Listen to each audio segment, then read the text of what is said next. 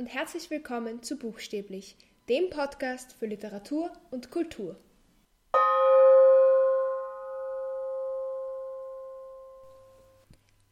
Ich studiere ja mittlerweile im zweiten Semester der Uni und in dieser Zeit habe ich einiges gelernt.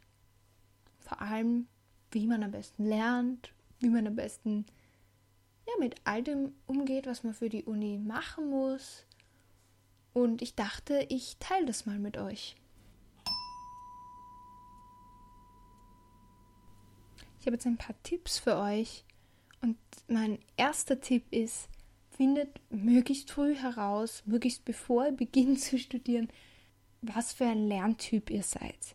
Es spart euch unglaublich viel Zeit, wenn ihr wisst, was genau ihr braucht, um euch Dinge zu merken. Müsst ihr euch alles mit der Hand aufschreiben? Müsst ihr alles hören?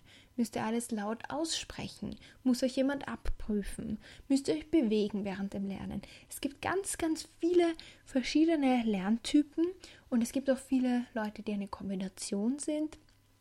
Und je nachdem, wie das so bei euch ist, ist es auch sehr, sehr klug, alles, was ihr lernt, darauf auszurichten. Das heißt, wenn ihr wisst, ihr seid ein sehr auditiver Typ und ihr müsst das alles hören, dann würde ich euch wirklich raten, in jede einzelne Vorlesung zu gehen. Wenn ihr sagt, ich muss das eigentlich nur lesen und mir selbst vielleicht eine Zusammenfassung zusammenschreiben, aber ich brauche das gar nicht zu hören und bei dieser einen Vorlesung sagt die Person eh nicht mehr als das, was auf den Folien steht, die wir eh kriegen, dann könnt ihr auch gern zu Hause bleiben und das euch selbst zu Hause erarbeiten. Wichtig ist nur, dass ihr wisst, was ihr braucht. Weil es hat ja keinen Sinn, wenn ihr Stunden damit verschwendet, eine detaillierte Zusammenfassung zu schreiben, wenn ihr euch dadurch nichts merkt. Und wenn es viel einfacher wäre, wenn ihr eine andere Methode benutzt. Das heißt, das ist einer der wichtigsten Tipps finde ich. Und das wusste ich zum Glück schon aus der Schule noch. Also ich weiß, dass ich mir sehr leicht tue, wenn ich Dinge höre. Deshalb versuche ich auch immer, möglichst viel anwesend zu sein, weil es mir einfach hilft, die Dinge besser zu verarbeiten. Ich weiß aber auch, dass es mir total hilft, die Dinge mit der Hand aufzuschreiben. Das heißt, was ich mache, ist, ich gehe in jede Vorlesung, möglichst so gut es halt geht. Manchmal ist man halt einfach krank oder es geht halt einfach mal nicht, aber Grundsätzlich versuche ich, so viel wie möglich anwesend zu sein, auch bei den Lehrveranstaltungen, wo man eben nicht anwesend sein muss. Einfach weil ich weiß, das hilft mir, spart mir so viel Zeit. Und vor den Prüfungen schreibe ich mir dann meistens die wichtigsten Sachen nochmal mit der Hand zusammen, weil mir das einfach hilft. Mein zweiter Tipp ist, zu lernen, was wirklich wichtig ist.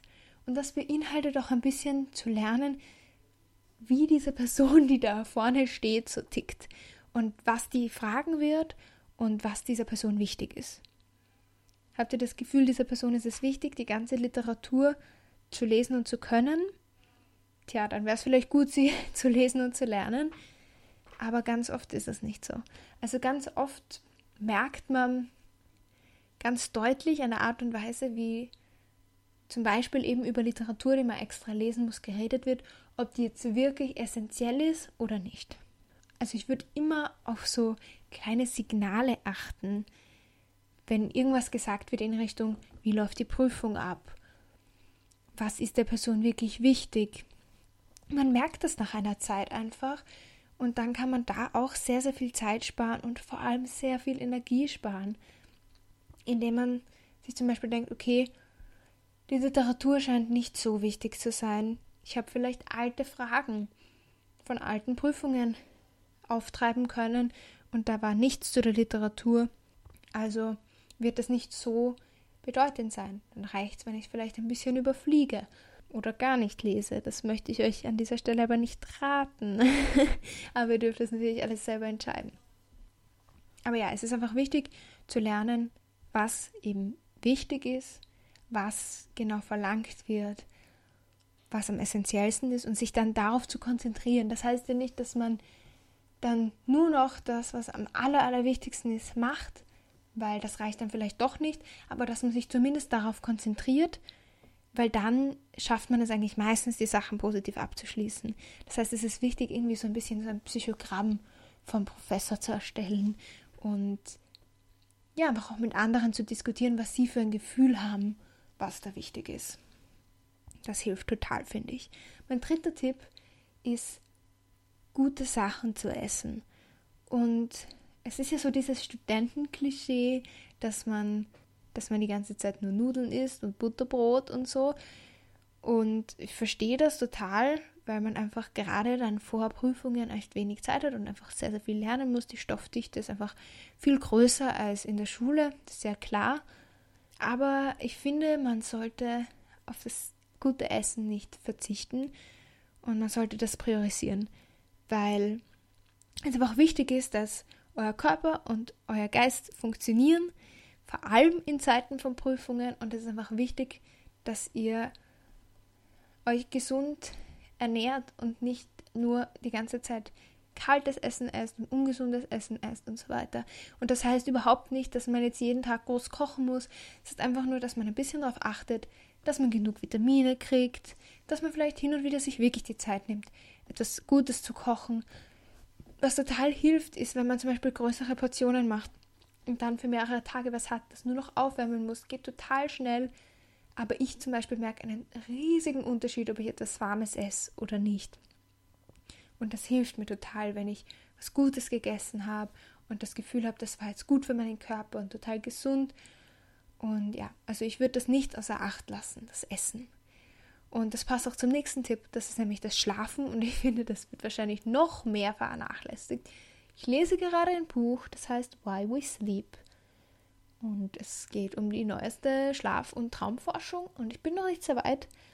Aber schon jetzt ist mir sehr bewusst, dass wir als gesamte Gesellschaft Schlaf viel zu sehr vernachlässigen. Dass es unglaublich wichtig ist. Und ich glaube, wir wissen alle, dass Schlafen wichtig ist. Aber ich glaube, wir unterschätzen dann doch, wie wichtig Schlafen ist. Und ich bin da mittlerweile besser geworden und das freut mich auch.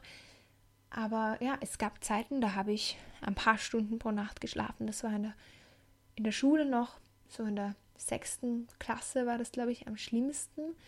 Da bin ich teilweise um zwei oder drei schlafen gegangen, habe bis dahin gelernt und habe am nächsten Tag um acht eine Schularbeit geschrieben.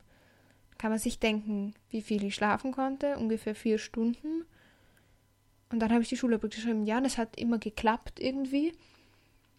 Aber es war einfach nicht gesund. Und danach war ich so fertig, dass ich mit 17 schon eigentlich viel mehr Schlaf gebraucht habe als alle die Leute um mich herum. Ich hatte ein bisschen das Gefühl, dass ich diese Kapazität aufgebraucht habe mit, mit 15 und 16 so. Und dann plötzlich einfach viel mehr mich ausruhen musste. Und das habe ich dann auch gemacht und das war sehr, sehr gut. Also ich finde, man sollte das wirklich auch beachten, dass euer Körper genug Essen braucht und genug Schlaf braucht, um gut zu funktionieren. Ihr werdet einfach besser lernen können, wenn ihr ausgeschlafen seid. Und ja, vielleicht verliert ihr ein paar Stunden, aber meiner Meinung nach ist es das wert, wenn man sich dafür besser konzentrieren kann, weil dann gewinnt man manchmal auch Stunden wieder. Weil wenn ihr urmüde seid und versucht, einen wissenschaftlichen Text zu lesen, ihr werdet nicht sehr weit kommen. Außer ihr seid wirklich, wirklich gut darin, dann freut mich das sehr für euch. Ich kann das nicht. Genau, deshalb versucht so viel wie möglich zu schlafen. Mein fünfter Tipp ist, gewisse Lernroutinen zu haben oder auch ein bisschen so Conditioning zu machen. Also euch ein bisschen darauf zu konditionieren, dass etwas Bestimmtes Lernen bedeutet. Ich habe das zum Beispiel gemacht vor meiner ersten Prüfungsphase und das hat recht gut funktioniert, dass ich mir immer, wenn ich gelernt habe, ein, so ein lauwarmes Wasser mit Zitrone gemacht habe. Das hat mich irgendwie aufgeweckt einerseits und andererseits mag ich einfach Zitrone-Geschmack sehr gern.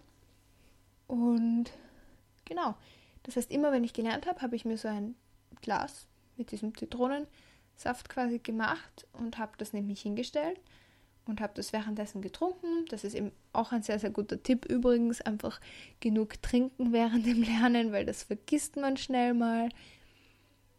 Und ja, das kann einfach helfen dabei, eurem Gehirn so zu sagen, hey, immer wenn es diesen Zitronensaft gibt, dann heißt es lernen. Oder was auch immer ihr euch da ausdenken wollt. Ich finde, das hilft manchmal ganz gut. Selbst wenn man sich vielleicht selber gar nicht so sehr konditionieren kann, weil man sich dessen vollkommen bewusst ist, dass man das macht, hilft es trotzdem, finde ich. Der sechste Tipp ist etwas, was wir alle wissen, dass wir tun sollten und meistens nicht tun, mich eingeschlossen. Und das wäre, jede Woche zu wiederholen, was man gemacht hat. Beziehungsweise auch vor jeder neuen Vorlesung zu schauen, was haben wir das letzte Mal gemacht.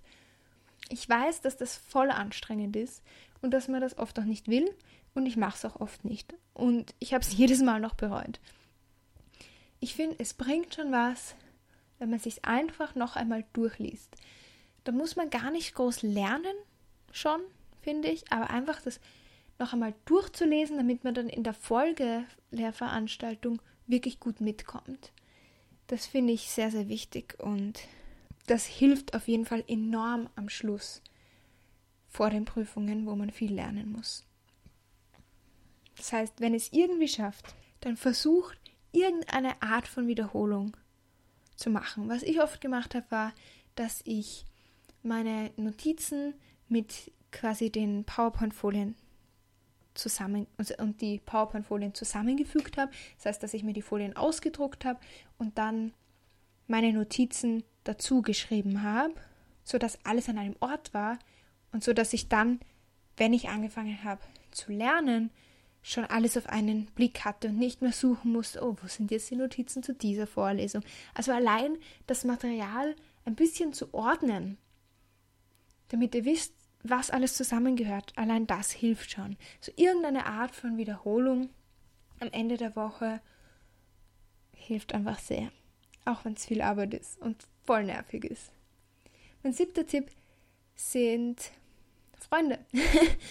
das ist jetzt, äh, ja, irgendwie logisch, aber es hilft einfach total, Leute zu haben auf der Uni, die das gleiche studieren wie man selbst und die dann womöglich, wenn man mal nicht kann, auch für einen mitschreiben, also einem die Mitschrift schicken können, erklären können, was, was durchgenommen wurde, mit denen man halt auch diskutieren kann über bestimmte Inhalte, wenn man sich irgendwo nicht sicher ist. Es ist einfach sehr, sehr praktisch, da Leute zu haben, auf die man sich in dem Sinn verlassen kann und die dann auch sich auf einen selbst verlassen können, wenn sie einmal nicht da sind. Das heißt, das ist auf jeden Fall ein großer Vorteil, wenn man das hat. Und das führt mich auch zum siebten Tipp, der ist sehr ähnlich, und zwar Lerngemeinschaften zu gründen. Einfach weil es oft hilft, sich gegenseitig zu motivieren, gemeinsam zu lernen, gemeinsam Dinge durchzubesprechen. Man kann sich gegenseitig abfragen. Man kann einfach nebeneinander sitzen und jeder lernt etwas, jeder arbeitet etwas.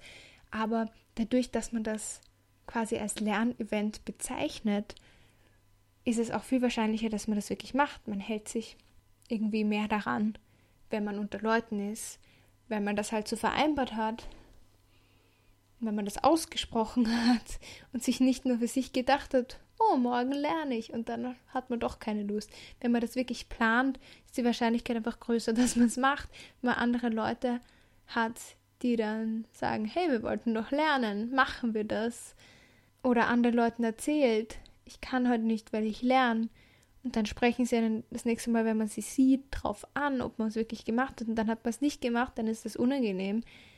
Wenn man es dann aber gemacht hat, ähm, fühlt man sich gleich besser. Das heißt, ich glaube, so Lerngemeinschaften können einfach total helfen, sich zu motivieren und dran zu bleiben. Der neunte Tipp, das ist ein Tipp, der sehr, sehr oft gegeben wird, auch im Zusammenhang von, von zu Hause arbeiten. Und ich meine, ein Studium ist im Grunde auch sehr viel von zu Hause arbeiten. Und deshalb passt es da auch sehr gut und das ist einen separaten Arbeitsplatz zu haben und nicht im Bett zu arbeiten. Ja, ich arbeite manchmal auch im Bett, ich gestehe es. Aber für die Uni eigentlich meistens nicht. Ich mache eher andere Sachen im Bett. Den Podcast zum Beispiel. Ich schneide sehr oft den Podcast im Bett. Das finde ich einfach irgendwie angenehm. Ich weiß nicht warum. Aber für die Uni mache ich meistens nicht im Bett. Und das hat einfach den Grund, dass man den Platz, wo man schläft, von dem Platz, wo man lernt oder arbeitet, trennen sollte, damit man besser schläft und damit man besser lernt und arbeitet.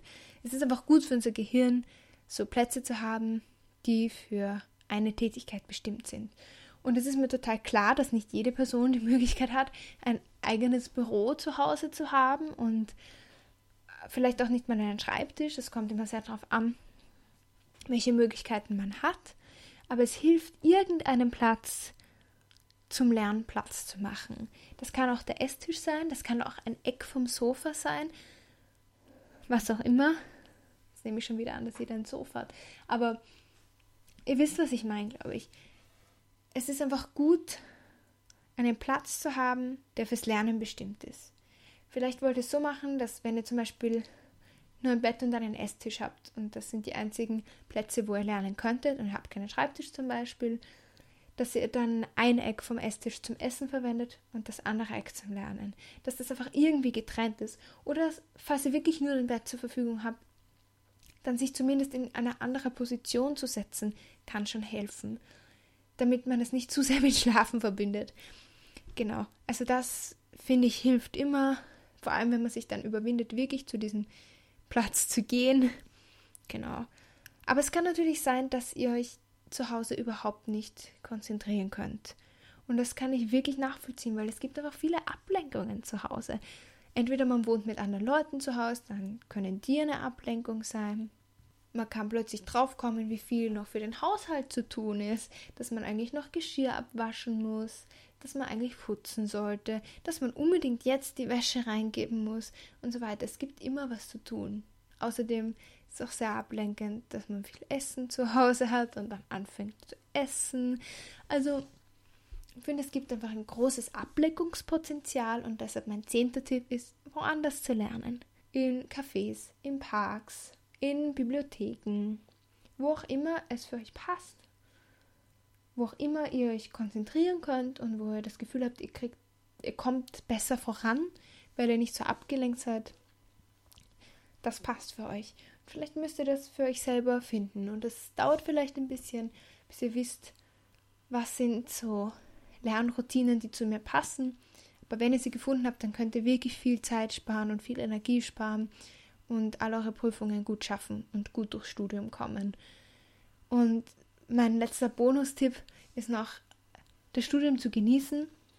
Die meisten von uns wählen ein Studium, weil wir uns interessieren für dieses Thema. Es gibt natürlich auch Studien, die man studiert, damit man nachher gute Aussichten auf einen Job hat. Was auch immer man hat, immer ein gewisses Ziel mit einem Studium. Und es ist wichtig, sich dieses Ziel vor Augen zu führen. Bei mir persönlich ist dieses Ziel, möglichst viel zu lernen. Und das sage ich mir auch immer wieder, dass ich es eigentlich einfach genießen sollte, dass ich in dieser Lernatmosphäre bin und so viel mitnehmen kann für mich selbst. Und dass es mir eigentlich gar nicht so sehr darum geht, welche Noten da jetzt stehen, auch wenn ich natürlich gern gute Noten habe, sondern dass es darum geht, was ich mitnehme von diesem Studium und dass ich mir nicht zu viel Stress machen möchte, sondern einfach versuchen möchte, so viel wie möglich mitzunehmen. Und ich glaube, das ist eine gute Einstellung aber es kommt natürlich sehr darauf an, wie das bei euch ist. Ich hoffe, dass diese Tipps euch helfen, egal ob ihr anfangen wollt zu studieren, ob ihr schon lange studiert.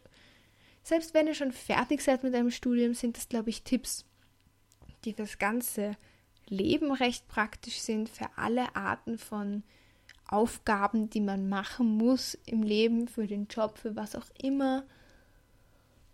Ja, also ich hoffe, ihr konntet was mitnehmen. Schreibt mir gern auch, wenn ihr andere Tipps habt, die ihr gelernt habt. Und wir hören uns dann das nächste Mal wieder. Ciao.